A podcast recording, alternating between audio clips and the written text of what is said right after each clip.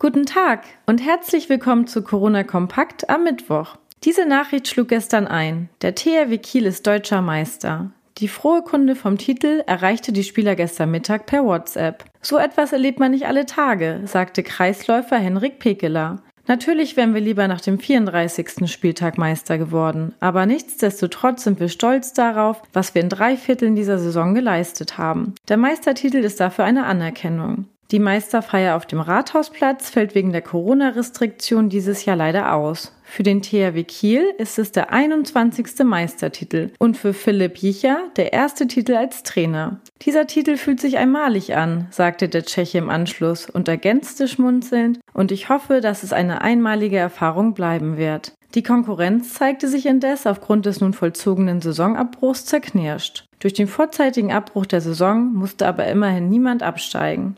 Dann haben wir noch ein Update zu der Zahl der Corona-Fälle in Schleswig-Holstein. Diese ist heute noch einmal um 50 bestätigte Fälle gestiegen, was auch daran liegt, dass es in einer Flüchtlingsunterkunft in Neumünster und im städtischen Krankenhaus in Kiel zu vielen Neuinfektionen kam. Mittlerweile sind 2506 Infektionen gemeldet, von denen sich 114 Personen derzeit im Krankenhaus befinden. Zu guter Letzt haben wir 2000 unserer Leser zu den Maßnahmen zur Eindämmung der Corona-Krise und den beschlossenen Lockerungen befragt. Das Ergebnis? Eine klare Mehrheit der Teilnehmer begrüßt, dass die Kontaktsperre nicht gelockert worden ist. Die Entscheidung, dass Einzelhandelsgeschäfte mit einer Verkaufsfläche bis zu 800 Quadratmetern wieder öffnen dürfen, findet nur die Hälfte gut. Ähnlich kontrovers werden Lockerungen in der Gastronomie gesehen. In Sachen Sommerurlaub haben die meisten Menschen offenbar keine Illusion mehr. Nur jeder Fünfte glaubt der Umfrage zufolge noch an einen Urlaub außerhalb Schleswig-Holsteins. Weitere Nachrichten und Hintergründe zum Coronavirus in Schleswig-Holstein